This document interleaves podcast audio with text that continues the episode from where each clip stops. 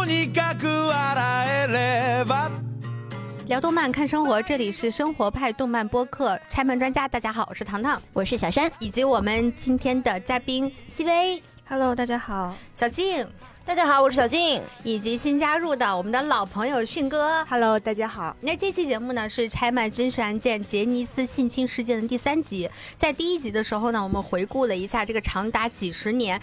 涉及将近五百名受害者的这个惊天大案，讨论了在这个过程当中很多让人难以理解的一些事情，比如说从上世纪开始就有人去爆料这个性侵事件，但为什么就没有得到很大的社会关注呢？那我们还分析了杰尼斯事务所是如何能够成为日本第一偶像文化公司的。那在第二集里头，我们深入的探讨了杰尼斯这套体系里所展示出的厌女文化和父权制问题。那到第三集的时候，我们就特别想聊一聊，我们是不是还有机会摆脱厌女文化和父权制对于娱乐文化行业的影响呢？我们对偶像这样子的一个形象，是不是还可以有哪些新的想象呢？那现如今我们有没有哪一些作品是可以符合一部分我们想象的呢？那我们接下来就开始我们今天的讨论。所以特别想问大家，就是你们还有追现在的一些新偶像吗？就区别于你们原本的那种认知当中偶像体系的偶像。小静，我其实一直不是一个追星的人，我关注 Janice 只是我对这个文化产品消费的一部分。我会去看他的一些综艺，听他的一些音乐。然后去关注他的一些艺人，但是跟西薇聊了以后，我觉得很难把这个称之为追星，因为刚才就讲说，他说他亮出粉肌然后被骂的这个事情，那我觉得我应该也是为他们做了什么？对对对对对，我为他做了什么？我也没有，我是绝对不可能没有为他为他们做过什么。对，我也绝对不可能去收集什么小卡，绝对不可能。我也没有进过这 shop，尽管我去过很多次日本。那如果是从消费文化产品的这个角度来讲的话，那我可能还是会继续去。消费这个偶像文化的，可能并不会去抗拒出现在我面前的有偶像去表演的一些舞台呀，或者是一些演出啊，或者是一些剧啊。如果好看的话，我还是会去看的。那我确实是一个从小到大不怎么追星的。我大概小时候觉得啊，博彦虫好好看啊，然后我就会买他的写真集。后来我才知道是盗版的嘛。最近让我觉得眼前一亮的，真的就是《封神》第一部里面的质子团。因为我是当时去看了那个点映的，我坐的那个位置非常靠前。我当时在看的时候，那个质子团一出现，就他们骑在马上排成一排的时候，我就自己控制不住就笑了。我觉得，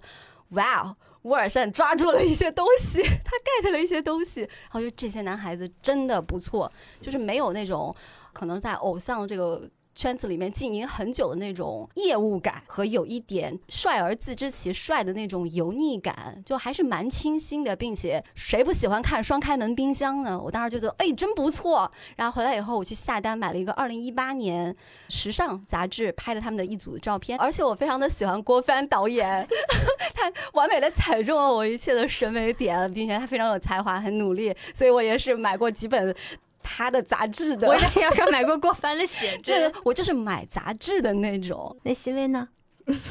对不起，还在磕。不是，我就想说，你们刚才为什么我说到质子团的时候，你和阿信击掌还露出了迷之微笑？我先不说我自己啊，我先说一下我对小山说的这个事情的反应。封神在我看来就是一个非常非常典型的社会男同性恋的一个样本。包括他们这种所谓的父子关系，就是非常教科书般的一个一个模板。嗯，然后我自己的话，就还在磕，对不起，对不起。而且我是杂食党，就是任何 CP 路过吃一口，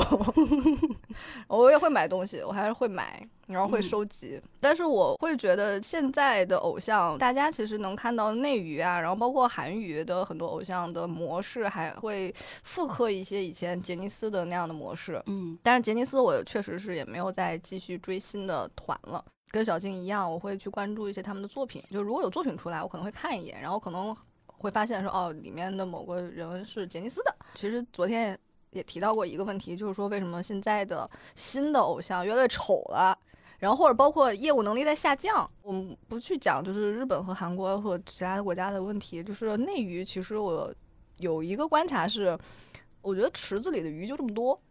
嗯就是所谓的好看的人，或者是能有机会被挖掘出来的人。然后除了每年学校会有一些吸纳的人以外，有人能够成长出来，进入到这个行业里面去。然后这个其实构成还是挺缓慢的。然后你一波一波一波筛下来，然后有这么多的选秀的节目，有这么多选秀的机会，有这么多的娱乐公司在盯着这一个池子里的鱼。可能最开始我们搞选秀的时候，还能筛出一些很好的，因为你的嗯底子厚，你的积累是很多的。但是你一轮轮筛下来，你肯定现在不太容易筛出什么特别优秀的苗子来。嗯然后另外一个，我觉得现在业务能力下降，就是我觉得跟粉丝的这种运营要求之下，就是对偶像的包容度还是过高了。对，大家都在闭眼吹。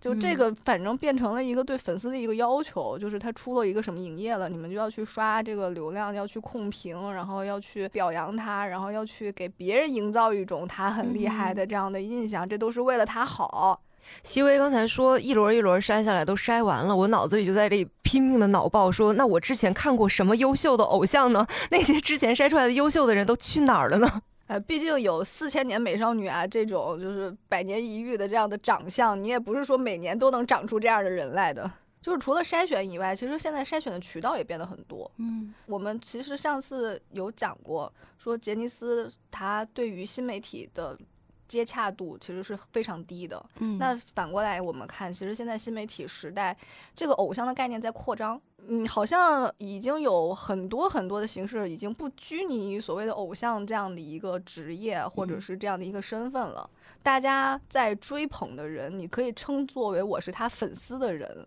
这个概念在急剧的扩张。比如说 UP 主。都有很多的粉丝，甚至有的 UP 主去哪儿哪儿参加活动会有接机的粉丝，嗯然后包括像抖音上这样的网红出现，然后包括甚至虚拟偶像，甚至这个虚拟偶像都不是一个皮套人，而是他真的就是个 AI。所以现在在一个新媒体时代的话，就是不免又会想到安迪沃霍说的那句话，就是每个人都可能在十五分钟之内出名，每个人也都能出名十五分钟。在偶像这个概念扩张的情况下，我会发现大家会反过来讲一个概念，就是说饭圈文化入侵了。怎么开始嗯有一些人是那种饭圈逻辑，或者有一些行为是那种饭圈的行为？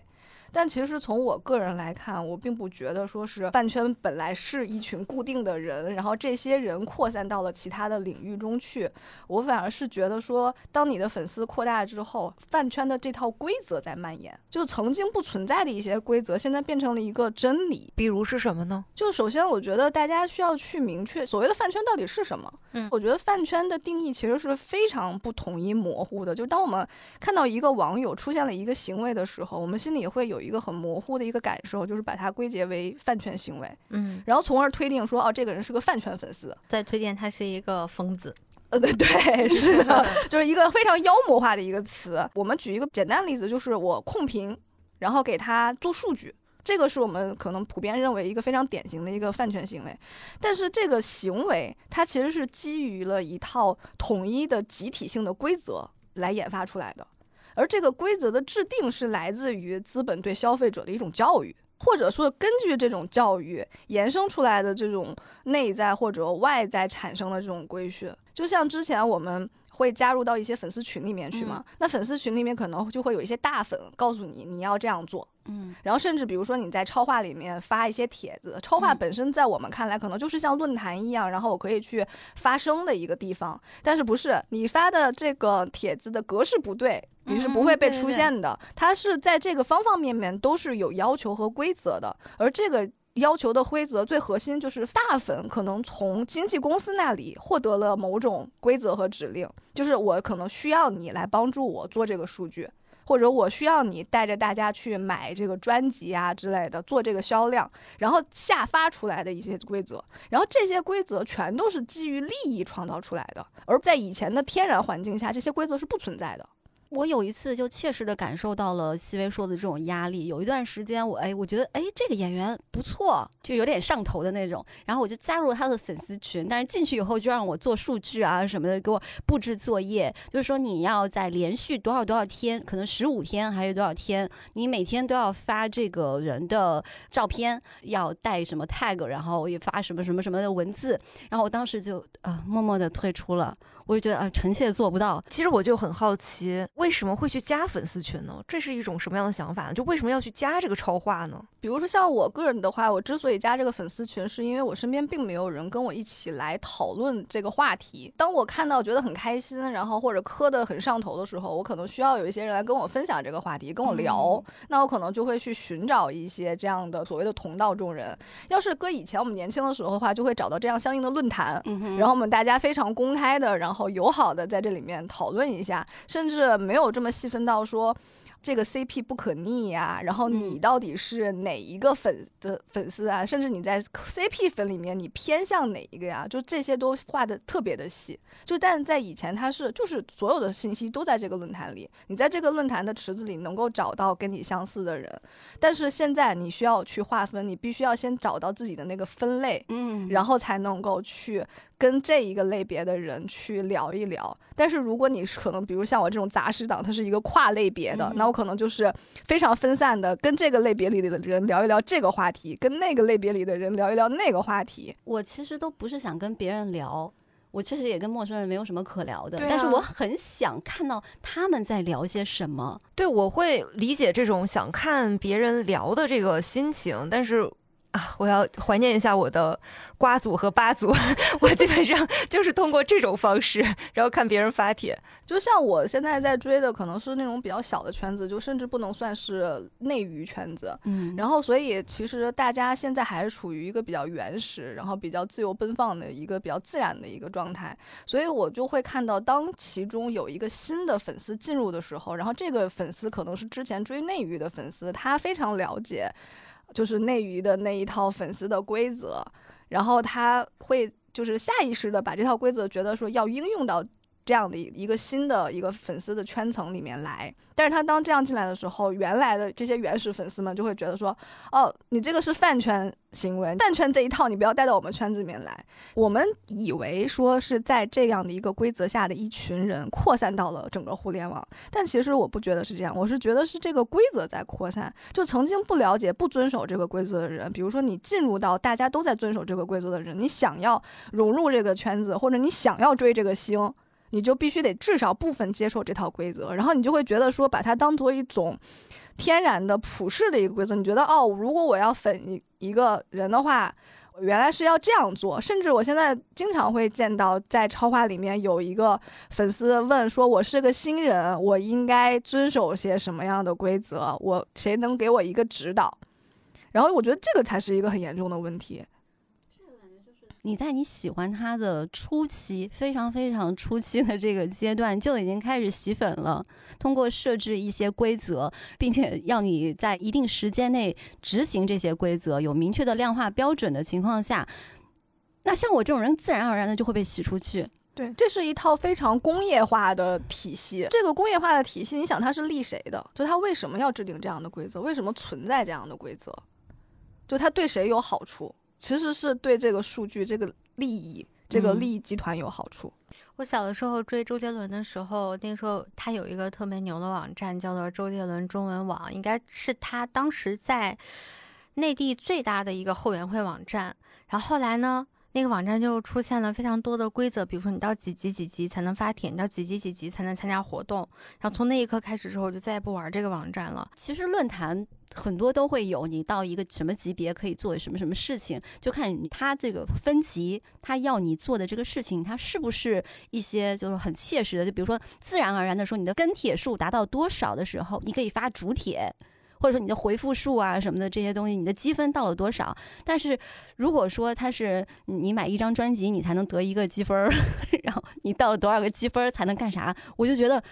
哦，就是生意。买专辑这件事情，我给你举一个更夸张的例子吧，就是是我朋友追一个明星，他出了一张所谓的呃电子专辑吧，就算是，嗯嗯就是你是可以直接下载的。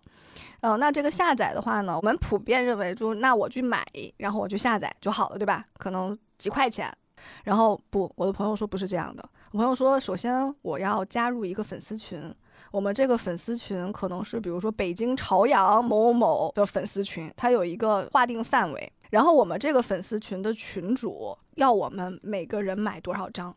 就是比如说每个人要买五张，然后你在你的这个买的购买数量，你在这个群里面就会有一个排名。然后这个群主为了鼓励你，那么这个群的人多买，他就会比如说会有一些奖励机制，就是说你们买多少，我同样买多少，我就自己出钱同样买多少。嗯比如说你这个粉丝你买了三张，那我就也跟你再买三张；你买了五张，我就也再买五张。那整个的这个销售的数据，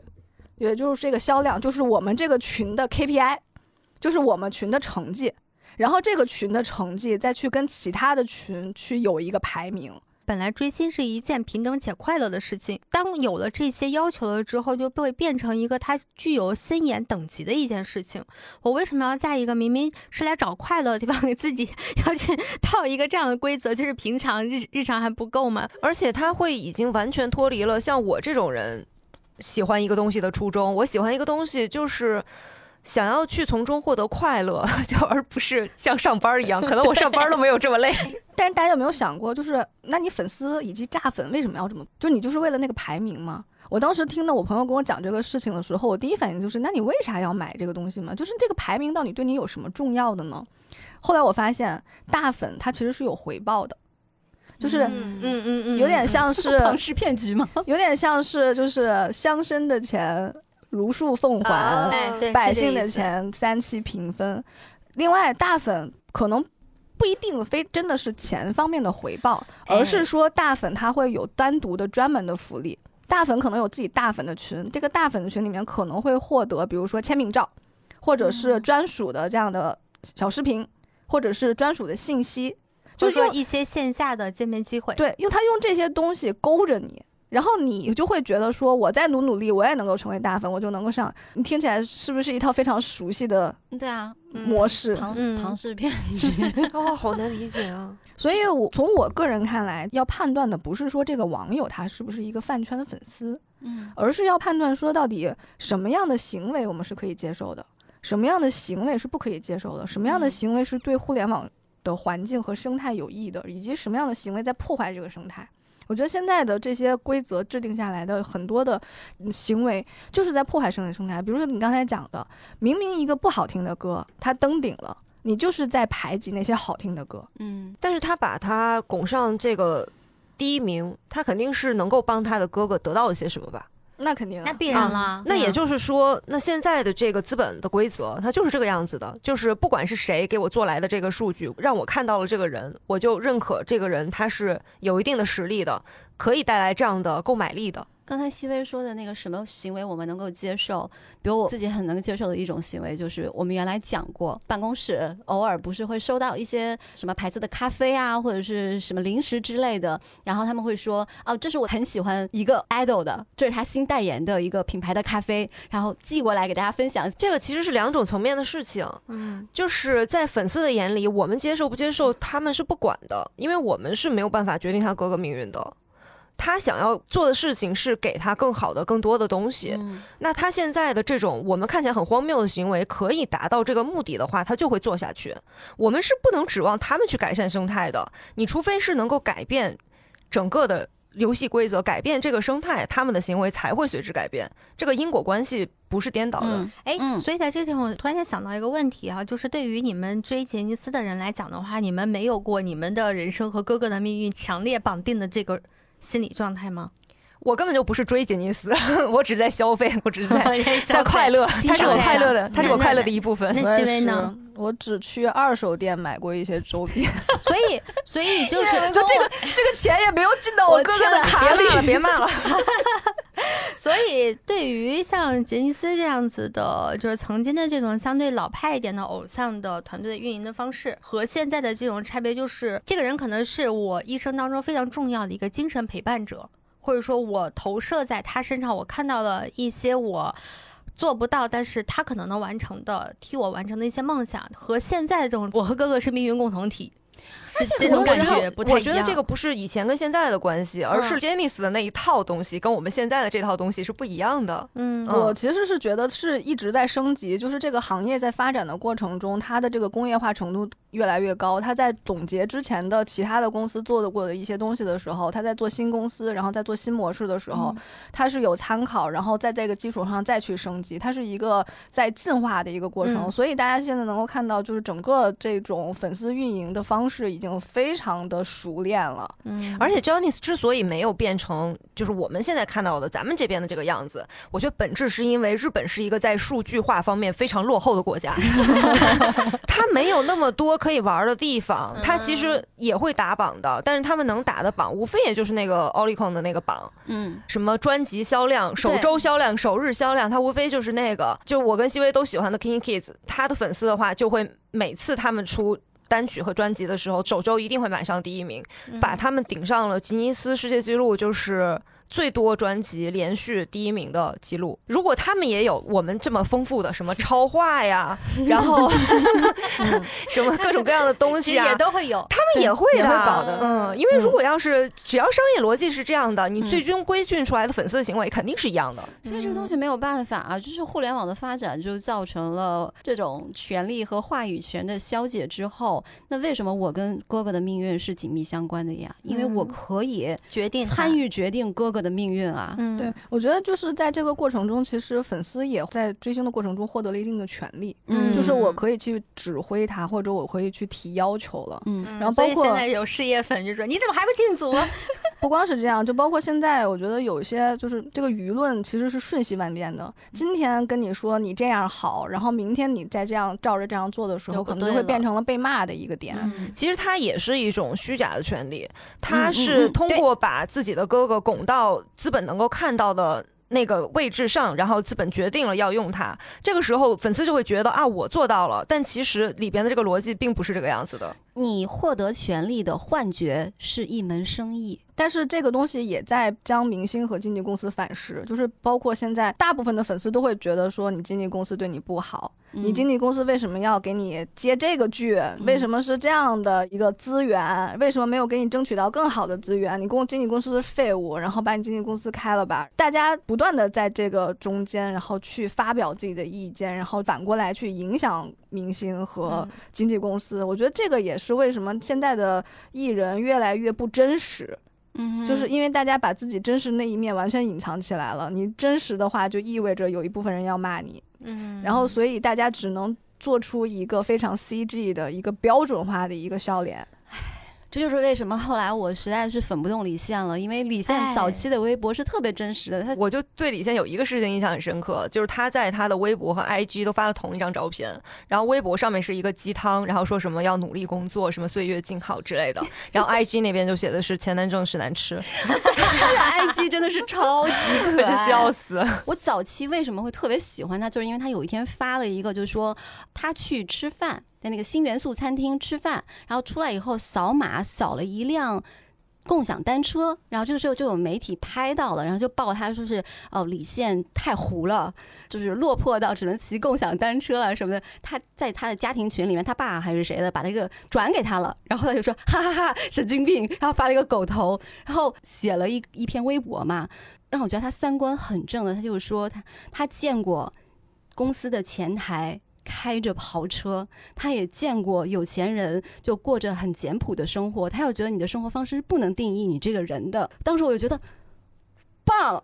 但是后来我就再也没有在他微博里面看到这么真实可爱的信息了。所以你现在再回想一下，就是杰尼斯那一套，就是让。接近于真人秀的形式，把这些偶像，然后非常真实的状态展现给大家，然后允许你出现瑕疵，允许你出现失误，甚至把这些奉为名场面，在现在的这样的一个娱乐环境下是行不通的。迅哥，你有什么想说的吗？我前几天看到一个帖子，是最近挺当红的一个小花，我就不说是谁了。然后狗仔拍到他。那天在片场，人家在拍戏，喝了两杯饮料，其中一杯很明显是瑞幸，那就肯定是咖啡；另一杯可能是奶茶。但是下面的留言全都是骂他什么胀壶行凶，就是胡就是那个小胡乐的的胡对，说一天喝两杯奶茶还不减肥，作为一个女明星有没有身材管理的自觉？我的天呐！且不说这两杯里面有一杯很明显是咖啡，就算是两杯奶茶，他们他一天戏样，对又怎么样？他很瘦，就是稍微有一点活人感的艺人，他在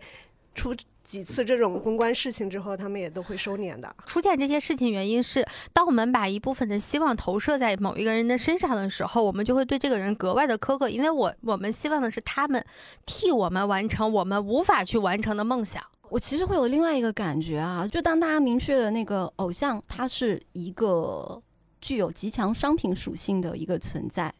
那这个时候，其实它是被客体化的非常严重的。当它被极端客体化的时候，你不会把它当做一个人了。其实很多的时候，你的共情力是来自于对方是一个活生生的人，但是当你认为他是一个商品、一个物体，当然对你来说，你他是你喜欢的偶像。但是你知道他已经潜移默化的在影响你了，你就会把它摆上一个，老子花了钱了，你就像是那个在切割这个东西，想要把它塑造成你想要的那个形状的对。你们不觉得这个行为很眼熟吗？就是东亚父母，就是我们一边在骂。就是父母皆祸害，你看，好像互联网上每个人都有原生家庭创伤，但是他们又一边在下意识的去复刻自己曾经经历过的那些事情。他们可能现在很多人还没有孩子，也可能有一些人已经有后代了，但我相信更多人可能是十几、二十来岁的小孩儿。因为我最近也在磕 CP，不好意思。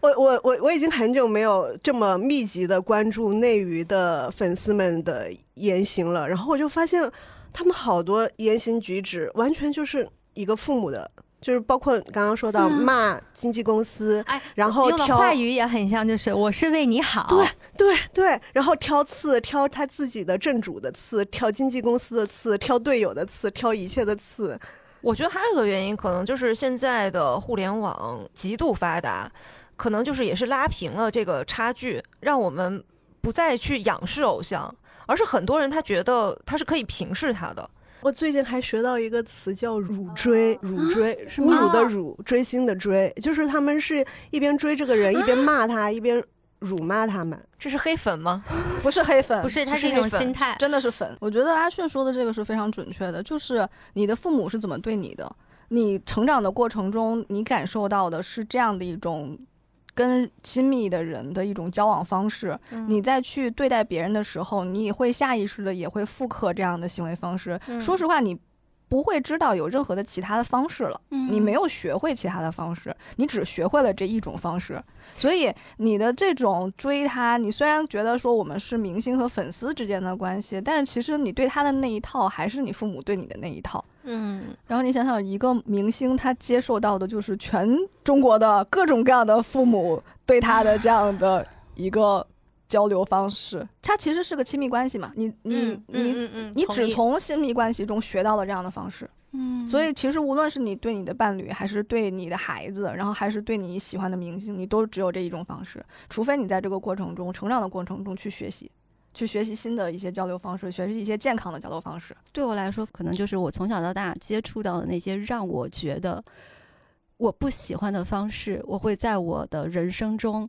每一步都小心的去避免它。但是它需要时间，你是在成长的。但是现在很多在追星的小朋友年纪很小，他还没有完成这个学习的过程。而且我们之前的节目里面也分析说，为什么会有很多女生会去追星，就是因为她们需要这种情绪价值，可能她们本来就是欠缺这种爱、鼓励的这样的情绪价值的这个人去追星，然后所以就更容易采取他的那些行为。而且，如果他的现实生活中过得并不好，就是是一个比较压抑的一个情绪环境的话，这个如果是他唯一的一个情绪的出口，嗯，他就会把这个救命稻草抓得更紧，他就会对这件事情的要求会更高。一时之间不知道应该心疼谁了。所以我觉得他就是现在的偶像，就是所谓我们觉得好像是有了新的环境了，然后新的互联网了，新的媒体了，我们好像可以打断一些呃垄断的这样的壁垒，但是其实本质上没有什么变化。只要厌女文化不结束，这个偶像文化是不会有什么本质上的变化的。刚才小山说不知道一时不知道心疼谁，我觉得我还是会心疼粉丝吧，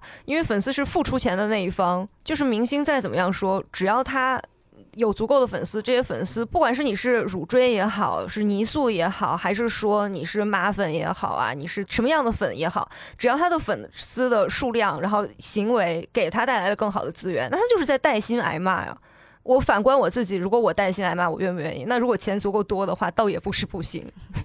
比比自己的收入，再比比对方的收入，就是为什么啊立场心疼？就是我有一个价码，看看自己过的什么日子，再看看你追的人过的什么日子。是呢，但是也会有这种啊，你看，就是东亚母亲也不是也会有那种，就是我要过苦日子，然后我但是我得供着你，这种、嗯一种自我牺牲感。嗯，对啊，所以我就是心疼那个追星的人嘛。我们反过来想，就是当女性意识崛起的时候，那我觉得会有新的偶像出现，而且我觉得嗯现在已经我观察到了一些情况，我觉得是有这个苗头，或者是已经出现了的。比如说，我们其实现在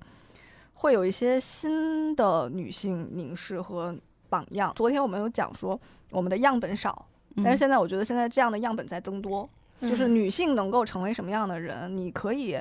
带入到一个什么样的身份里面去，或者带入到一个什么形象里面去，她成为什么样的人，这个样本在增多。而且我觉得这个新规则、新样本的出现跟旧规则、旧样本的没落是同时发生的。嗯我们能够看到为什么现在有这么多的塌房，其实也是跟这个女性意识的崛起是正相关的一个关系。就原来有一些能够骗到我们的套路，现在已经不管用了。之前的一些不敢站出来的人、不敢说的话，现在已经不存在这样的顾虑了。像之前的话，我们追女偶像就是小姐姐嘛，现在不是小姐姐，现在就是姐姐。现在姐姐很流行，啊，你这个讲的特别好，小姐姐跟姐姐是两种不同的。小姐姐就有一种非常轻佻的感觉，反正谁跟我说小姐姐，我都想一巴掌呼上去。我觉得大家可能会突然发现，说我其实追星的过程中，我希望被爱，或者是爱别人，这个对象其实是男是女都没关系，嗯姐姐我也可以。然后我觉得还有就是在这个过程中，大家会尝试的去掌握那个爱的主动权，包括比如说我们之前讲过的四爱。然后，或者是我们去看男性的这种抖音擦边，我甚至会在抖音上刷到一些做那个筋膜刀，它是按摩筋膜刮刀，嗯偶尔，然后被按摩的那个人，当然他们其实只是一个运动后的一个正常保养，但是他的叫声非常的令人遐想。然后你觉得说这样的内容可能是推给那些体育生啊，或者是参与运动健身房的那些人，但是你看一下评论，评论全都是我不了解你们在干什么，但是我了解我的号。这个内容虽然是个非常正经的内容，嗯但是你刷到我面前了，一定是大数据认为这个有问题。对对，令人浮想联翩。所以大家，我觉得是在这个过程中，在掌握一种所谓的爱的主动权，就是我开始去向下去审视，或者我用一种女性的凝视去看待男性。而且我觉得还有一个我非常赞赏的一种反向凝视，我觉得这个反向凝视跟那种欣赏型的反向凝视完全不一样，但是它又非常典型，就是模仿油腻男。啊推荐推荐大家在在一些社交平台上看，我最近一直在狂刷的就是性缩力大赏。对，就是他是真的把凝视当成了一种武器，然后又用一种很戏谑的方式，然后把它表现出来，然后我给你展现一下我眼中的你到底是什么样子的。嗯我有一个观察，我想拿出来大家一起讨论一下，就是刚才小山也提到的《封神》那个电影。就是他提供了很多非常养眼的这些男性，然后并且把他们绑成一个非常可口的样子。这当然很多女观众都很都很开心啊，看得很开心。但是就有一些女性主义者会站出来说，我们不应该像男性物化女性一样去物化男性。我想知道你们的想法。男性不会这么想，我觉得这个还是我们在前面的节目里面也提到的一个问题：女性她在试图想要去把自己的行为正当化的时候，她总是会性转，总是会说男性怎样怎样，我要怎样怎样，或者我不怎样怎样，都是基于这个男性的这个标准的。我觉得非常有趣。沃尔善算是国内非常的一线的导演了，他 get 到了用什么样的东西来取悦女性观众。那至少对我来说，我不再在院线的那个大荧幕上，我只能看到。女人在很多的电影里面去扮演一个花瓶啊、工具人啊，或者是个毒妇啊，或者是等等一系列那种形象，我会有一种女性观众被注意到了，我们的喜好 被满足了。我觉得沃尔善干得好。而且他可能掌握到了一种正确的媚女的方式，就是我们现在也有一些所谓的大女主的电影、大女主的电视剧，但是点开了以后，作为女生去观看的话，收获的只有恶心。是的，勋哥，你说，之前我和 CV 也讨论过，是不是这个世界上真的有一种可以对标男性凝视的女性凝视？封神能不能够称之为是一种女性凝视？其实这个问题我之前也想了很久，我觉得是不能的。就是我们、是我们的一个结论是，像方头明那样的零食，它可以称之为一种女性零食，但是对封神的凝视不是。反而我觉得封神它是一个很典型的嗯男性社会同性爱的一个凝视。我第一次看封神的时候，我就觉得它是 gay 凝而不是女凝。为什么我觉得封神的那种凝视不能跟传统的男性凝视去对比？就是我们刚刚反复提到的白幼瘦这个问题。男性针对女性的凝视都是弱化女性、幼化女性，至少以封神为代表的这种类型，它不管是媚女也好，不管是他臆想中的女性对男性的凝视也好，嗯男性依然是更高、更快、更强。就比如说，我今天刚刷到《封神质子团》里面最弱鸡的那个小白单敬尧，就是开头的那个自杀的那个质子，嗯他是他们训练营里面最弱的，但是他。最近有一个新综艺，他在外面大杀四方，就是他体能非常好。你看，这就是所谓的现在他们捧出来的女性凝视创造出来的产品，嗯是一个更强壮的男人。然后以我的视角来看，我觉得更强壮的男人不会给我带来更多的安全感，他会让我更不安。他是一种对于社会两性完全不一样的规训与期待。我明白你的意思。他想创造的是更强壮的男人以及更弱小的女人。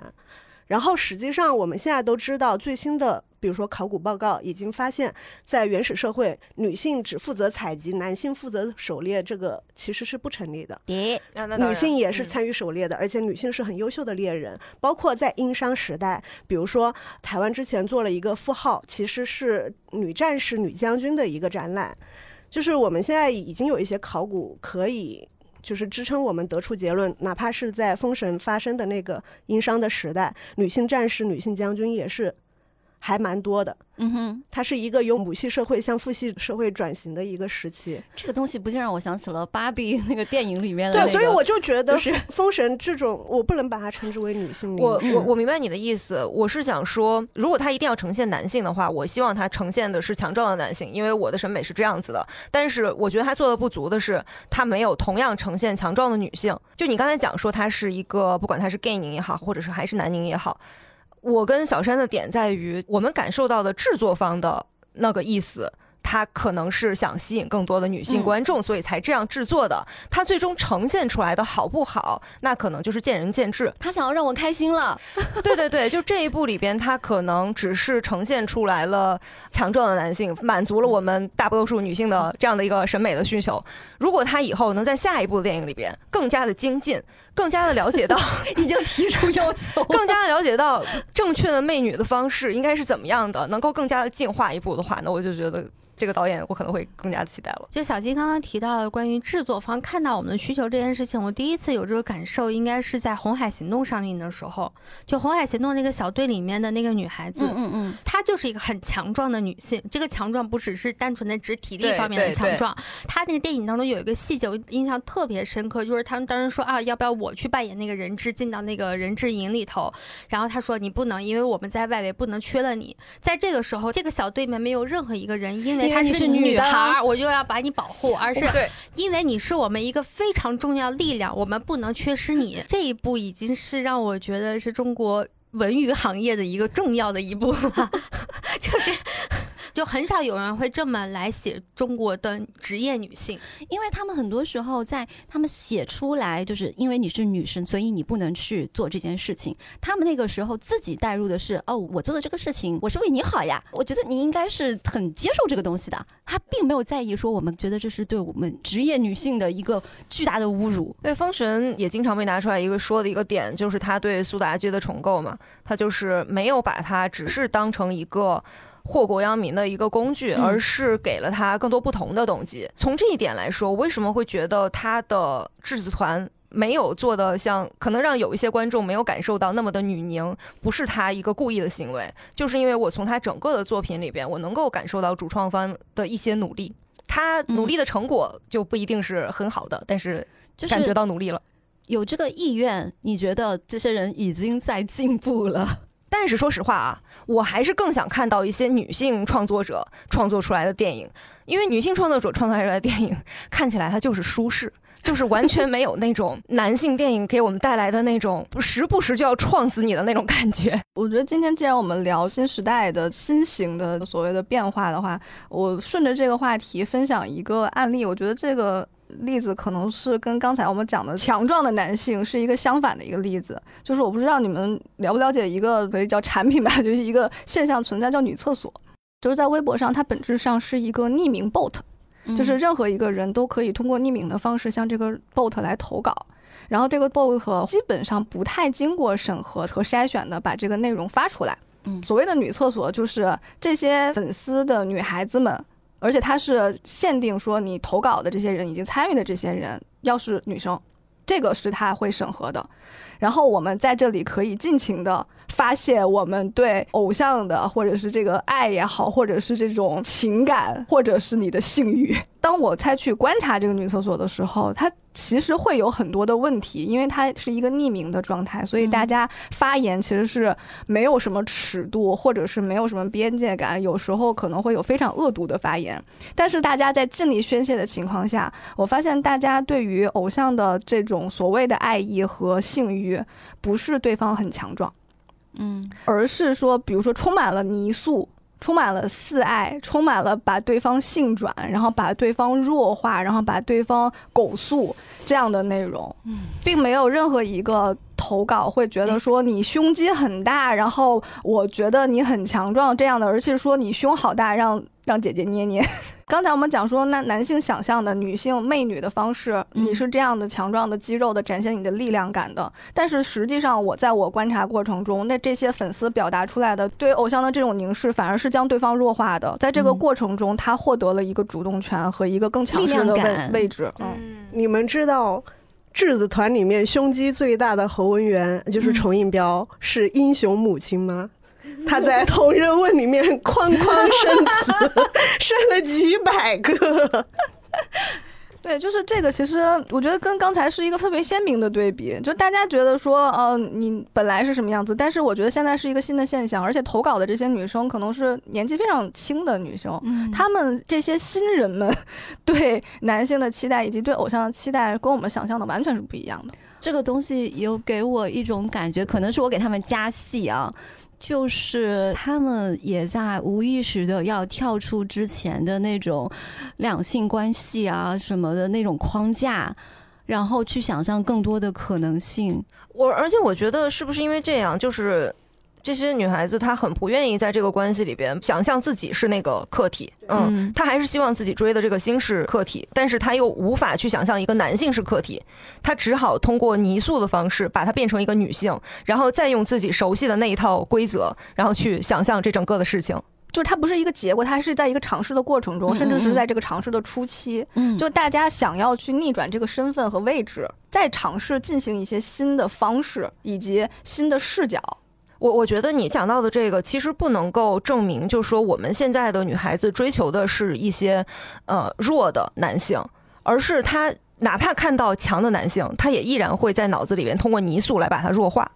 我觉得就是大家每个人性癖不同吧，嗯就是有人嗯慕强也也有人怜弱，这个其实还蛮多元的。而嗯且，嗯，就像刚刚 C V 说到，这也是我今年发现的，因为我今年混了两个圈子，谢谢。我哎，阿旭，你真的是在 我我我我正业副业一个不不落。我我我我只围观，只世间，我不会像他那样跳进去，真正深度参与到里面。我也不跟任何人交流，我只是旁观者。不会产粮是吗？对，不止不产粮，我不会跟任何人说交实。对对，我只是一个旁观者。然后我就发现，今年这两个圈子，一个是我十年前磕过的史同圈，一个是嗯什么史同圈？什么？三国。另一个实不相瞒，跟封神也有关系。我就不说了，这两个圈子，一个是全新的，一个是我十几年前其实也深度接触过的。然后我自己观察到的发展，就是一个是泥塑非常多，双性非常多，然后第四爱很多。第一，我我自己的感觉是，现在的小女孩就比我们年纪更小的女孩，她们其实其实是更自由的。虽然我其实有点雷双性之类的，但是我我。理智上是很能接受的，就是我觉得它是一种，不管是有意识还是无意识，它在提升自己的女性的主体性，就是作为创作者。是的，嗯。刚刚像说到厕所的问题，其实厕所很像以前的粉晋江，就是利民论坛。然后因为利民的原因，所以它肯定会有一些失控和戾气在，就是大家会发泄自己很多的不良的情绪。但其实，就像刚刚 C V 说到，说现在规矩越来越多，我不觉得这是一个彻底的坏事。因为它其实就是一个市场细分的问题。市场发展的越成熟，大家在摩擦、在在碰撞中，就开始越来越多的意识到这个东西可能会让别人不舒服，然后我会对这个东西不舒服，所以它自然而然会产生很多的规矩。比如说，我这个超话是不拆不腻的，如果你逆家跑到我这里来，那你就属于自己找骂，对吧？但是另外一个超话，我可能就是左右互换都可以，就是这个是在十几年前的互联网圈子里面是比较少见的。所以我当时是加错了群了，是吗？你可能会加到那种比较伪粉的群里面去了，然后可能是那种都是数据女工，就是感觉像一个官方的那种那种超话。你你可能如果加到一个就是比如说大家都是梦女，或者大家就是深夜开车，你就会很爽。对，所以所以其实我觉得现在大家就是就吃不完的肉，对，会去比较嗯，就是一开始就很清楚自己想要什么，然后他会去找到那个自己想要的那那一小块地方，而不是说像以前大家都混在一起，就是各有各的好处吧。对，他其其实，因为我作为一个互联网二十级冲浪选手，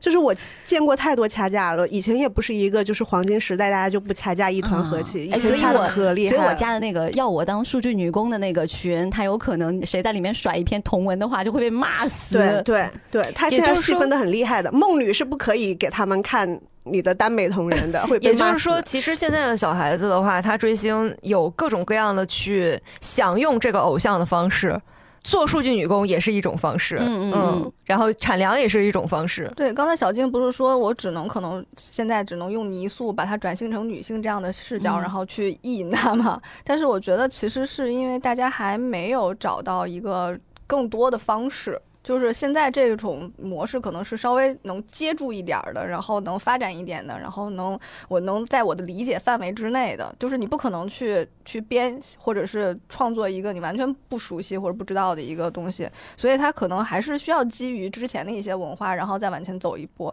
然后，但是这个未来的话，肯定我觉得还是会有更多的新的东西出现的。嗯。另外，我记得之前咱们不是还说过说为什么要磕男男 CP 这个问题？当时我们讲过说，我们其实是。会把女性剥离出去，嗯，就是你自己可能在男男 CP 里面很难找到代入感，但是就我目前的观察来看，百合 CP 现在越来越多，嗯，就是大家开始磕作品里面的百合 CP，然后大家开始磕一些综艺里面的百合 CP，当然大家也是拉郎或者他们只是有些互动，我就觉得哦两个姐姐好甜啊，嗯，当百合 CP 开始多的时候，我甚至开始在。抖音上看到一些专门剪辑百合 CP 的账号，最近看了一个帖子，真的是迷倒我了。就是那个有一个越剧团，那个陈丽君 啊，对呀，我的天呐，实不相瞒，我是个百合狗。那个越剧《新龙门客栈》里面的金镶玉和那个太监叫啥来着？张学友演的。他们两个明明是在里面没有什么情感关系的，但是这两个演员他们在每次谢幕的时候在互动，会有很多，因为他们俩关系好，他们俩确实是常年演对手戏。是的，在此诚挚的安利大家去听一下越剧。当时我就整个人就觉得磕到了啊！我有一个好奇的点啊，就是我们在磕 BLCP 的过程之中，我们也是看到，就是我们只是把那个其中的一方，就是在。呃，男女关系里的一方女性换成了男性，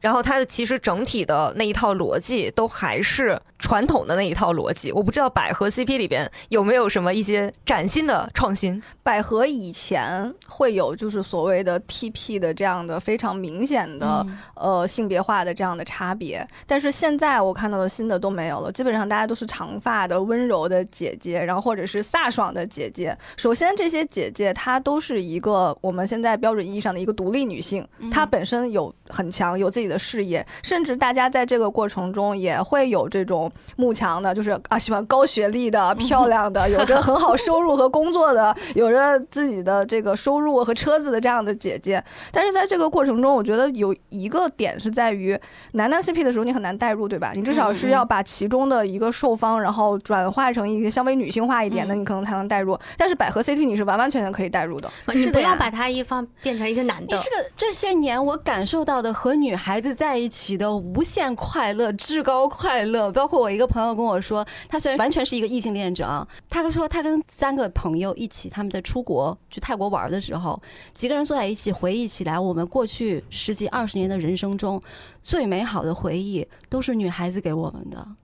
就简直是不用代入，你把你自己的生活多跟女孩子接触的生活写一写，你可以往那个方向去了。而且百合 CP 还有一个我觉得很很了不起的点在于，就是曾经我们认为男男关系中，就是男孩子跟男孩子这种关系，女孩子和女孩子之间好像是无法获得的。但是现在在百合 CP 中，你能非常明显的看到，女孩子跟女孩子之间的这种亲密关系，男孩子也是无法获得的哟。嗯，就是你们不要再瞎想象，嗯两个女孩子在一起一定会形成一个什么竞争关系啊，对对对对对，哎，你知道我还遇到了一个很真实的事情，就是我很清楚的知道我这个朋友一定是个异性恋。因为我们很早就是同学嘛，嗯但是他其实现在是有一个女朋友。后来我有跟他聊这个事情，我就说你，因为我们关系很好，就我很关心他你有没有面临一些现实压力。如果你这边需要我去替你做什么的话，你可以随时开口；如果你需要有倾诉的话，我这边也就可以随时等你来跟我说。然后他就告诉我说，他非常清楚的就是他知道自己是个异性恋，但是他跟这个女孩子在一起，并且打算一辈子生活在一起的前提就是他们就是只是喜欢对方而已。前几天刚好看到一个就是讲摩梭族人母系氏族的呃一个结构，然后提到其中一点就是摩梭族人的语言里面对成年女性只有一种称谓。那具体是什么称谓，我现在有点忘了那个词了。但是它不会以这个女性是否结婚、是否生育去区分女性。就你如果是个年长的女性，大家都用这一个词汇来称呼你。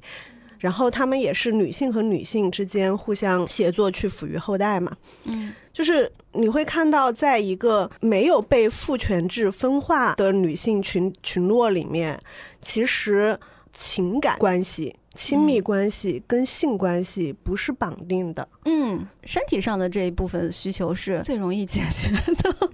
我当时我那朋友跟我说了一句，就是并不抗拒同性恋这个词，而他只是觉得同性恋这个词来定义他跟这个女孩子的关系是嗯特别不准确的。嗯他说我们在一起只是因为恰巧这个人是个女孩子，嗯我就是喜欢他这个人而已。给我一个巨大的震撼，就是我一直以为像很多现在这些性别关系什么的，我都可以接受，可是我从来没有想到说，哦，原来两个人是因为这样子的原因可以走在一起，这完全超出了我的一个认知。而且我发现还有一个区别，就是百合 CP 跟男男 CP 现在很大的区别，男男 CP 非常强调前后位，就左右位，谁攻谁受。嗯啊但是在百合 CP 里面，大家对这件事情其实是比较模糊，或者是接受度更广的。就大家并不会觉得说这两个我磕的这两个姐姐谁更强一点，嗯谁更弱一点，谁更男性化一点，就没有这样的概念。没有了，嗯，没有这样的概念。不止一对闺蜜告诉我的，就是其实他们很不喜欢听到别人问你们谁是攻谁是受。就可能对于他们来讲，所谓的这定位标签，在他们生活当中可能会时时刻刻产生着变化，而你要用这样的标签来定义我们的亲密关系，这件事情是很不礼貌的。一个是他们这个关系是流动的、变化的，还有一个就是你在强调你是攻还是受，你是 T 还是 P，那你无疑是把对方当做了一个，就是一种很严重的物化。就进行一种二元化的划分。对，我这种护工党真的没有活路。然后我自己的一个还有一个感受是，不管我喜欢的那个在左位还是右位，就是我磕不同的 CP 的时候，发现都有同样的一个情况，就是虽然很多产粮的太太们，就是愿意为这个 CP 产出的太太们，她们可能会更偏爱瘦一些。其实大部分时候，从耽美出现到现在，一直都是这样的情况，就是相对来说公粉会少一些，受粉会更多一些。提纯的时候也是受方更容易提纯微粉，但是我会觉得，我通常在看不同的 CP 的文章里面，我都会觉得。受方的那个我更不认识他，就是更不贴脸。我觉得他 OOC 更严重，就是 out of character，就是嗯，因为都是男生嘛。但是当女性创作者想要把这个男性放置在一个女性的客体化的被凝视的位置上的时候，他的很多的。为他设计的言行举止和情节都会变得非常的不合理，都会变得非常的就是二元性别叙事下的那一套对针对女性所规训所想象出来的行为举止。这就是为什么。我我们在之前闲聊的时候就说，《昨日的美食》是一部特别特别特别棒的 BL。我们以前有一期节目就聊过《昨日的美食》。嗯，那吉永史他应该说刚开始的时候就是创作了很多很多的 BL 漫画的，后来不还才画了那个什么大奥啊什么那些嘛。他那个《昨日的美食》丝毫不会让你产生任何的攻受关系的这种联想，你所会想到的就是哦，这是一个矮人。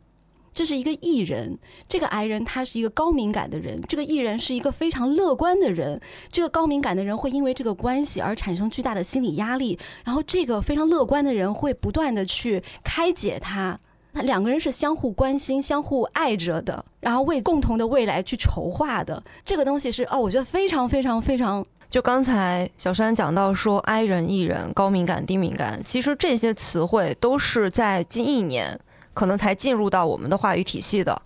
然后包括刚才阿迅讲到的，就是说以前的某一种语言里，他对女性没有那么多的划分，他是对女性比较一视同仁的，不会给你身上有那么多的标签，认定你是否是母亲，是否结婚了，然后是否已经是一个老年女性。我看上野千鹤子的书的时候，就有一种感觉，就是为什么我们要去学习女性主义？我们其实是在学习一种语言。这个东西它其实不是说它不是你的母语，是一门外语，而是说它是一种从来你没有接触过的、没有出现在你人生中的话语体系。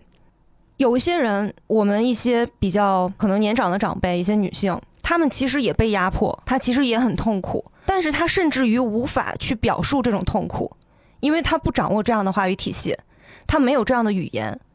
当你告诉他说你所遭受的是 PUA，你所遭受的是一种父权制的压迫的时候，他可能都是懵的，就是不明白你在说什么，你在跟我讲什么东西。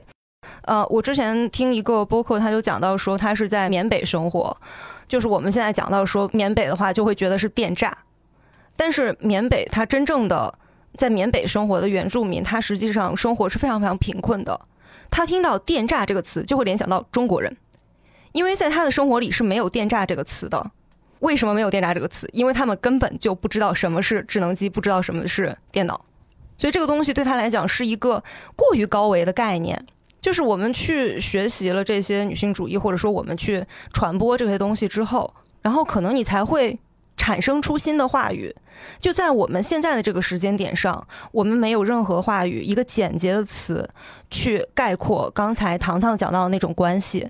就是两个女生，她们两个之间基于爱，但是不是基于同性爱，在一起选择在一起生活。你看我刚才说了多少个字，我才能去概括这种关系？但是或许随着语言的进步，我们以后会有一个新的词汇。当我说到这个词，所有人都会明白，世界上存在这样一种感情。怎么讲到想哭？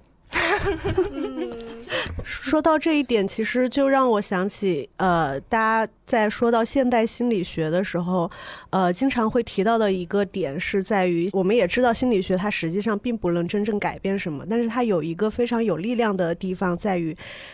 它定义，就是它把你的一些心理状态、一些情绪状态定义出来，然后你有了这个定义，有了这个名字，你才能够说出是的你的状态，你才能够准确的让。向外传达出你想要传达的信息，其实这个关系也是，就是刚小金说到，以前没有抑郁症这个词的时候，大家只会说你疯了，然后我们就有多少人是被疯了的状态，大家只会觉得说你是矫情啊，对对对。哎，那既然到这一步了，我们就可以说一说，在我们心目当中觉得比较符合我们现在认知，或者说一定程度上摆脱了厌女文化和父权制影响的作品。就这些新的作品的话，可能也就是我们现在重塑语言、新的学习、新的一个文化表达的一个过程。因为实际上，即使是在我们这个时代最先锋的女性主义者，她依然不能够就是拎着自己的脖子把自己拎起来，就是她依然是基于这个时代的，她只能看到那么远。我们只能说是一点一点的往上面走，一点一点的可能变得更好。我觉得今年其实可以说是女性主义作品的一个大年，我们看到了很多非常有意思的作品，就比如说肯定都会提到的芭比，芭比，嗯对。芭比实在是被夸的太多，其实我不想花太多的时间去讲它。我身边的很多朋友看完芭比的时候，其实是有一点点失望的，因为是觉得它并没有讲出很多很新的东西。但是你仔细想想的话，他把现在我们已经知道的这些东西呈现出来，呈现在芭比身上，就已经是一个很先锋的一个作品了。嗯嗯，而且芭比这个导演是女性导演，嗯她最终呈现出来的这个作品身上也有我作为女性看很舒服的一些地方。嗯，我对她其实有一个比较失望的一个点，就是她对肯这个角色的塑造。我当时看的时候，我其实是稍微有一点点的不适，因为肯这个角色实在是太典型男性了，我的这个期望可能是过于高了。我其实是希望他塑造出一个在母系社会中长大的男性，他会是怎样的？他最终呈现出来的肯，其实还是一个在父权制长大的一个男孩儿。这个东西是他身上有两层存在在那个地方。他刚从芭比那个世界出来的时候，你就会有一种他身上带有父权制的一些阴影了。是的，就是他哪怕从巴比伦刚出来的时候，他身上也没有我期待的那种在母系社会长大的男孩子会有什么样，他没有那种新鲜感，他是一个完全符合我想象的一个完全性转的，对对男孩的一个形象，可以说都没有性转，他可能只是说是一个男孩子未开化的男孩子。就是他没有变成一个典型的油腻男，是因为他现在可能还没有接触到那些东西，但是他并没有接受因为芭比的存在，因为芭比人的存在变成一个什么样的人，就是这个地方给我的是空白的。但他电影设定里面，Barbie 和 Ken 在离开乐园之前，他们也是一个既定设定下的嗯，角色，而不是说一个活物从某嗯一个是是是，复杂的环境里面成长起来的。一直在用各种的手段来强化那种塑料感。为什么说那个性转？是因为它是一个女性认为男性认为女性在父权社会下嗯，成长的一个模板，就是有点绕啊。嗯，是是这个意思。尽管我对芭比，我觉得它呈现的可能还不是非常的完美，但是我是还是非常非常的喜欢这个电影，而且非常非常喜欢这个导演。我看完了以后，我去查了一下，发现她是博德小姐的导演，而且她是八三年出生的，她还非常年轻。她这么年轻就已经得奖无数，而且已经拥有了像芭比这样可以永远放在自己的我真的很喜欢弗朗西斯哈，啊，对啊，弗兰西斯哈是的，是的，是的还有弗兰西斯哈这个这个作品，我们这真的是非常非常棒的一个导演。我们之前做芭比那一期节目的时候，除了这位导演之外，还有我们的女主角罗比，她就是一个和她丈夫一起在好莱坞成立了制片公司，她出品的所有的片子全部都是女性题材的。比如说《花花女王》，对，这个女导演就是我们前面讲到的一种我们期待的以后的女性偶像。格雷塔·格韦格还这么的年轻，嗯她就已经有了这么多优秀的作品。我就是一方面非常的羡慕她，一方面就是就是想给她加油，就是希望能能看到更多更多的优秀的作品。嗯。啊，我们过往的节目我们加过好多次油 给她，因为你是能够看到这个女性导演是在不停的成长，嗯，而且她是有一定的女性意识的。有一些优秀的女性导演，她其实并没有这个意识。嗯嗯，还有一些就是女，还有一些女性创作者，她的作品并不是说特别能够被大众广为接受的。我觉得它是能够取得一个非常好的一个平衡点。对的，本来我今天呢，我也想推荐一个作品但，后来发现这个作品呢，我觉得值得单开一期来聊，就是最近非常爆火的澳剧《戴洛奇小镇》。刚刚你们在聊这个女性导演创作者这个问题的时候，我就去搜了一下，发现他三个导演、两个编剧里头。只有一位男性，剩下全是女性，就是说他的主要班底全部都是女性。而且我大概扫了一眼这几个导演和编剧的他日常的一些节目和项目，其实大量的产出都是像类似这样的内容，所以我就会觉得，哦，我大概能 get 到了，就是所谓的呃新的女性的偶像形象，或者说新的女性能够让我们看起来很舒适的作品，它可以呈现出来一个什么样的样子？那我相信不仅仅只有芭比，也不仅仅只有戴洛奇小镇。所以，希贝下来能分享讲一下你想给我们推荐的作品吗？我今年其实最喜欢的是《重启人生》，然后这个剧现在也在国内平台上上线了，就我感觉大家可以去二刷三刷。但是，哎，接刚才这个话题就有点尴尬的是，抱歉，这是一个 男性创作者的 作品。这个编剧其实非常的亮眼，就叫《笨蛋节奏》。嗯，我觉得这个剧之所以让我觉得非常的厉害的点，有一个很大的核心在于，《笨蛋节奏》写女性故事如女性故事。你完全可以忽略掉他的性别，我们暂时先忽略掉他的性别，我们先来看一看他到底都讲了什么样的故事。我觉得在重启人生这个故事里面，有一个非常核心的点，就在于它非常真实并且细腻地反映了日本女性的一个真实生活状态，以及他们的抉择和他们的决定。他只是去掉了所有会让你闹心的部分，做到了一些基本的事情，比如说就是在剧里面的主角们，就是有其中的一个朋友，就是遇到了渣男。嗯，然后大家发现了这件事情，想要告诉他，并且劝阻他说：“你跟你的男朋友分手吧。”在这个准备期间，就是在这个他们把这个被劈腿的女孩叫过来 KTV 的这个过程中，大家在 KTV 里面排练了很多个版本，以及特别细节的细节，谁递纸啊，谁怎么劝他呀，你一会儿怎么说呀，呃，谁递水呀，就大家排练了很多，就是这个过程反复的去练习，说万一他不想。分手，想象了他很多不想分手的情况，然后去练习如何劝说他。但结果呢？当这个朋友坐下来之后，第一耳朵听到我男朋友分手了，立刻打电话过去骂他说：“我们分手，你个渣男！” 大家准备那些全都白准备了。我觉得这个是一个非常现代女性们的一个真实选择和真实决定。就是我们之前看过太多那种恋爱脑的电视剧，然后我们就会作为一个观众会很嫌弃说。女生不会是这样的，就是你女主，你不要这样，你不想这样，我们很难代入进去。但是看到那个剧的时候，觉得对啊，就是就是这样啊，你就应该是这样啊，就是女性就是这样的。而且她在里面创作了女性的友谊，我是可以为你付出几生几世的这样的努力。为了你能够生存下去，为了你能够过得好，我可以一遍一遍的去重复我的人生，去付出努力，然后我可以去忍受那个孤独感，然后就为了能让你好好活下去，这个是我对你的一个友情的一个价值。然后另外就是他们的梦想，就他们在里面没有出现任何一个所谓的男主或者是男配，或者是跟他们要搭伴儿的一个这样的一个男性角色，他们最后的梦想就是跟闺蜜们相伴在养老院一起终老。她其中其实也有过说没有那么所谓的理想情况，就是发现她之前曾经交过一个男朋友，在这一世未来会变得很有钱，她也动过那个心思，就是说我要不要跟这个男朋友再续一下前世的姻缘？然后最后她发现说，哦，你你有再多钱其实跟我没有用，就是我看到你的时候，反而满脑子想象都是，哎，我好想上厕所。你想，你作为一个女性。你多多少少也会有一点这种小心思，所以他没有说完完全全的，就是按照一个你想象中的英雄独立女性模板，然后这样去创作，而是他非常的真实，去展现了这些细节和这种心理变化。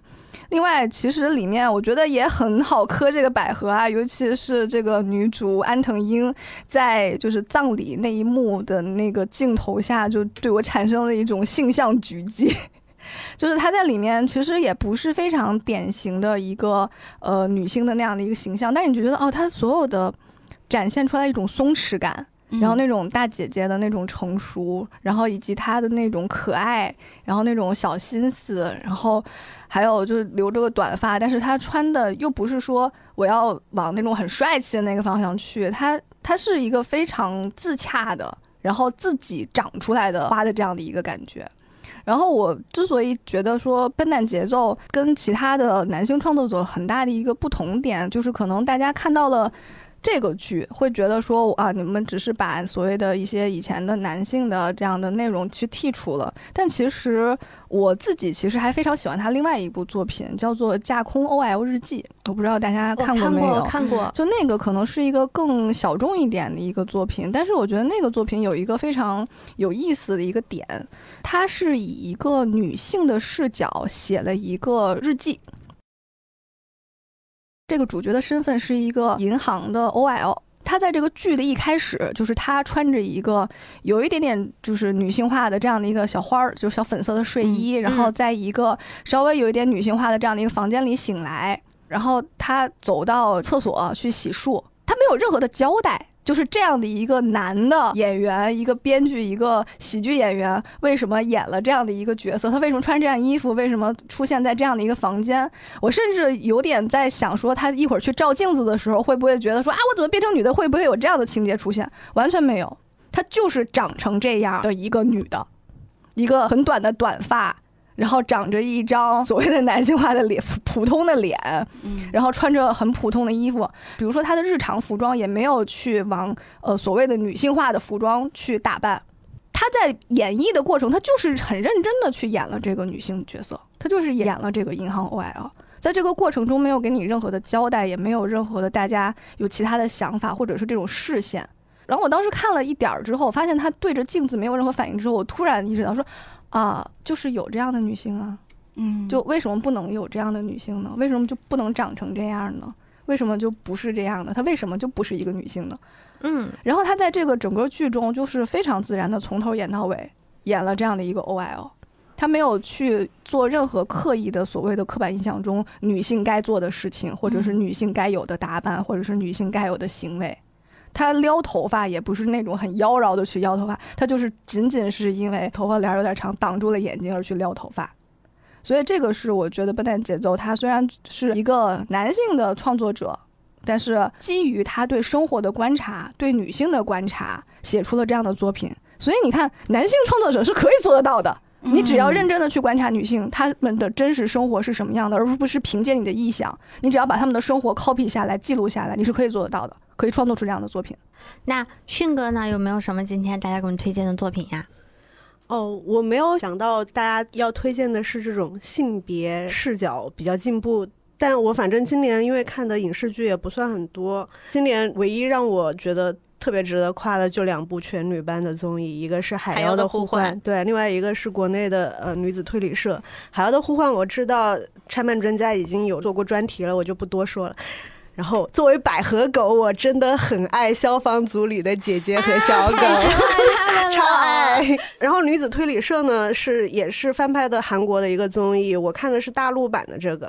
刚刚就是在跟嗯糖糖小山聊的时候，就说到，就这个综艺它有一个瞬间特别打动我，是在它中间就是进展到一半的时候，出现了一个情节是呃有一个少女被她的校长性侵了，然后。他们找到了这个少女的日记，这个少女用很隐晦的像童话一样的故事去记录了她自己受到的这个侵害，但是并没有出现性侵这个词。但是这几个女性玩家，她们很敏锐的呃意识到了这个女孩身上到底发生了什么，但他们也没有直接说，而是戚薇突然说了一句。我最近刚刚看了一本书，叫房思琪的初恋乐园，然后旁边几个女生就纷纷应和说：“对我也看了。”然后大家就不用再继续往下说是什么事情，大家在那个时空中的几个玩家以及屏幕外的女性观众们就都知道发生了什么，都知道我们在说什么。就我觉得这是一个非常动人的瞬间。我之前看过一句话是。房思琪的初恋乐园，它最珍贵的一个点就在于，它终于在千百年来这么多林林总总的有男性创造的叙事模板里面，它增加了一个女性的叙事模板。从此以后，你不需要再去掏心挖肺的把自己的窗口重新翻出来展示给人家看，你只需要说房思琪这个名字，大家就知道它指代的是什么。就是终于。女性的一种叙事，女性的一种生命经验，它被纳入了我们作为人类的一个文学库当中。这个事情其实几乎是只能发生在一个全女的一个节目里的。对，但凡这里面有一个男性，首先他不会察觉到，其次他问出这个问题的时候，他没有办法真正带入对对方的心情，这来去用一个更有技巧、更不伤害别人的来说。这就是我会推女子推理社的原因。就我作为一个从《明星大侦探》第一季就开始追，追到现在已经，我想啊，一五年我还在伦敦的时候，一五年到现在已经八年了。就是看了这么多季《明星大侦探》，我其实对他一直是很不满意的，尤其在涉及到性侵害以及针对一些性别犯罪的时候，由于他的男性玩家含量过高，他们的表现是非常差的。最经典的就是杨蓉在很动情的去，他作为一个玩家加一个角色，他去口述了自己童年受到性侵的创伤之后，在场只有他一个女性玩家，其他五个人全是男的，鸦雀无声，没有一个人说话，我觉得非常不体面。他们连一个反应都不敢做出来。最后，在整个剧情走完了之后，其中一个男性玩家他想要达到一点轻松的调笑，因为这个时候那个男性玩家在故事里面被设定他已经被妹妹换了灵魂，他此刻身体里面是一个女性的，但是也是一个长期受创伤、心里面有非常非常多就是童年创伤记忆的一个小女孩。这个时候，他拉着杨蓉说了一句话，说：“走，姐姐，我们去买包包。”非常的轻浮，非常的不好。这是我在后期对《明星大侦探》就是差评意见很大的一个最大的地方，就是他后期女性玩家越来越少，男性玩家他们真的在共情能力上就是有所欠缺。这就是我刚才说到的，在男性创作者创作出来的女性故事中，我们经常感受到的某一种不适。讲真，我有跟糖糖说过，因为他这样会跟我推荐《明星大侦探》嘛，我真的很想很想就进入那个情境去看他，但是我看到第一季第一集的时候，我就退出了。我忘记当时是一个什么案件，然后他们是怎么样一个搜证的一个过程了啊？我只记得当时那个女嘉宾王鸥，她在里面有一个什么样的表现。然后其实我当时觉得，哦，这个表现就就还好，正常了啊。但是节目表现出来的那种感觉就是，哇，他太聪明了。我当时觉得这不是一个反向侮辱吧？你是怎么样认定女生在做这件事情的时候，你太棒了？就是你天然的把基准放得很低，然后你稍微做的正常一点，你就很棒。就然后我就呃，算了，我还是不要再看下去了。这就是我看女子推理社的时候，经常其实我觉得这个综艺它有很多问题，但是几个女性玩家，尤其是田曦薇在里面做的特别好，就是她展现出来的那种高共情能力。嗯，他们也是单元故事嘛，它里面的单元故事基本上也都是以女性为主，有母女，有情侣。它里面其实很隐晦的，就是刚刚那个被校长性侵的女孩，她是被另外一个女孩拯救的。这其实几乎已经挑明了，他们就是一对百合线。嗯然后这几个作为就是主线玩家的这几个嘉宾，他们在 NPC 要去进行表演，要进行一些情感宣泄的时候，他们非常的配合，而且他们会完全把自己也投入其中，跟着一起哭一起笑。我觉得女性在这一方面太动人了，就女性天然的，或者说我不知道是不是天然，也可能是社会规训的，但是。我们女性就是有这么巨大的能量去感受他人，并且就是我觉得这是一种巨大的勇气，就是把自己抛出去，去承接他人的情绪和能量。就我刚查了一下女子推理社这个团队啊，它的团队应该叫芒果干邑团队，我还没有具体的查到一些它特别的信息。好像它的代表作首先就是这个女子推理社，然后它接了另外一档新的节目叫做《封神训练营》。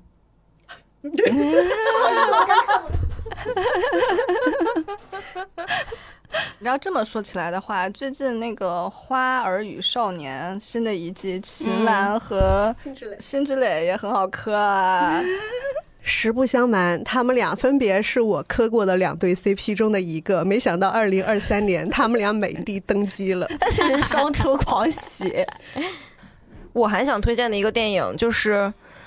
我以为大家都看了，就是 我以为小山、糖糖还有阿轩他们，包括西薇都看了这个电影，因为这个电影今年实在是太有名了，也是另外一个女性导演大放异彩的一个作品，就是《坠楼死亡的剖析》。嗯，她在今年的戛纳电影节得到了金棕榈奖，然后在豆瓣现在是八点四分，整体在国内国外都是一个口碑非常好的一个状态，而且我听说这个电影已经确定会引进了。各位没有看的可以等一等，了。对，可以在大荧幕上看到这个电影。这个电影的名字《坠楼死亡的剖析》，就是你一眼看过去就知道它一定是一个关于庭审、关于罪案的一个片子。这个片子一开头就是这个死亡，就是这个坠楼，这个女性作家的丈夫坠楼死掉了。然后后面就是一场关于这个女性作家是否是杀死她丈夫的真凶这样的一个审判。这个片子有趣之处在于，它其实给我们提供了一种跟之前的刻板印象中的家庭完全相反的样本。它其实是一个女强男弱的家庭。嗯它里边主角的这个女性作家和她的丈夫两个人都是以写作为生的，但是这个女作家获得了成功，男作家却总是写不出那个优秀的作品，然后就只能在家里边相夫教子。而且这个女作家她是一个双性恋，她一方面有家庭，也跟自己的丈夫可能达成了某种开放的关系的协议。然后就跟自己的学生啊，或者是跟来采访自己的女记者，会有这种调情的这种状态，就活得非常非常的开心，事业上、情感上都是一个丰收的一个状态。整个庭审就是关于这个女性作家的一个审判，中间成为关键证据的，也是这个电影里边最精彩的一场戏，就是她跟她丈夫的争吵。她跟她丈夫的争吵里边，她的丈夫就像一个我们一般意义上的怨妇一样。就是一直在说你侵占了我的生活，你的成功是建立在对我的生活的侵占的基础上的。我花了太多的时间在家庭上，而你没有。面对她丈夫的这个所有的指责，这个女性都是非常坚定的、坚决的反击回去。就她呈现出来一种我们很少在影视作品里见到的强大的、理性的一个女性的形象。以至于我会觉得，可能这样的女性形象反而不是那么讨好的，可能对于很多观众来说会产生一种不适或者是不太喜欢的一个感觉。但是我个人我是觉得这个女演员的表演是非常非常棒的，而且这个里边很有趣的一个事情，就是在导演采访里边，他也提到了语言。他这个设定，这个丈夫是一个法国人，妻子是一个德国人，他们在家里边说话的时候是用英语。然后，因为妻子是跟着丈夫住到了丈夫的家乡，所以在他们平时的生活里是用法语的。在这场庭审里，这个说着英语的德国妻子要用法语来为自己辩护，也就是说，这样的一个成功的女性，她要用一个她并不熟悉的语言来为自己辩护。这其实也是你可以把它看作某一种现实生活的隐喻。嗯，就这个片子，它其实是有很多重解读的可能性的。就是这种多义性，我觉得就是一个好电影基本的素质。这期节目刚开场的时候，我记得唐唐 Q 到了一个，在现在我们有什么样的作品能够逐渐的在摆脱厌女文化嘛？其实我觉得冷静客观的说，在我有生之年，我是不可能看到的。好多年前，我曾经看了戴锦华写过的一段文字，就是在他有一本书叫《失踪的母亲》电影中父权叙述的新策略里面，他就讲到了。我们不需要去不断的发现父权和男权，因为这天是父权的天，这地是父权的地，它早已无所不在。不要只是说啊，父权在压迫我们，重要的是要去发现他们的变奏。这次父权用什么样的面目、什么样的路径出现了，同时保持一种真正的批判和穿透的能力。就是我虽然我有生之年看不到，但是我觉得现在的环境是大家在不断的去发现它的变体是什么。这个能力是让我觉得真的大家都非常厉害。嗯，不光是发现变体，也是在尝试进行新的一些叙事。嗯，是的。我们在这三天花了三期的时间，从日本的第一大偶像公司杰尼斯性侵事件开始讲起，最后落到了这样子的一个结尾上。是因为我们当时在聊这个选题的时候，如果我们只是去讲一个杰尼斯性侵事件，其实是一个特别简单的事情。但是我们又会觉得，那杰尼斯性侵事件到底带给我们了什么，留下了给我们什么？因为这些事情，追星偶像，它和我们的生活息息相关。在我们的认知当中，难以想象会出现这么严重的性侵事件，并且导致后面这样子的一些社会风波。那我们总得让他留下点什么，总得给我们警醒一点什么。这块不是说要给大家上课或者上价值什么的，嗯而是说，如果我们从来不学习，从来不思考，从来不去体会这些事情背后的这些东西，我们就永远都不可能有一天去摆脱厌女文化对我们的影响和父权制对我们的压迫。这就是我们开始的那一小步。呃，我不知道在今天录制的过程当中，你们的感受如何啊？就是我倾听的更多，因为确实我不是很了解杰尼斯，但是我数度其实心中非常感慨的那种感受，就是会有想要落泪的冲动。哎，我已经哭了好几遍了。对，就是我会觉得哦，原来即使之前我们在聊女性话题的时候，也大部分是我跟小山两个人在聊，我们在交流，我们很少有机会能有这么多的朋友坐在一起，共同去为这样子的主题去探讨、去发声。那今天我感受到了来自于女性之间的这种让我哦，原来世界还可以变得更美好，让我更坚定了这种想法，坚定了对于这件事情、对于这个改变的憧憬。嗯，我觉得这是今天我录制节目当中感受到的。哎，我不知道怎么去表达了，反正就是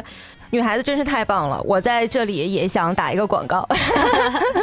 如果大家喜欢听女孩子聊天的话，也可以尝试来听一听我们的丢丢科幻电波 啊。对对，呃，我其实想说的是，我们其实平时不太会有这样的机会去特别认真的或者深度的去。讨论饭圈的问题，或者是追星文化的问题，就大部分的时候，我们可能刚起一个头，然后就会收到了各种各样的，呃，不同的声音，或者是制止你的声音，包括是一些反对的声音。但是今天，我觉得大家能坐在这块儿，就是非常真诚，并且已经是剖析了自己内心深处的想法，然后和感受，然后去，呃，很真诚的想要试图在这里面聊一些东西，并且总结一些我们的内心想法，然后并且。试图从中能够发现一些新的方式，以及对女性友好的一些角度，所以希望各位大家能抛开自己的粉籍暂时，然后嘴下留情。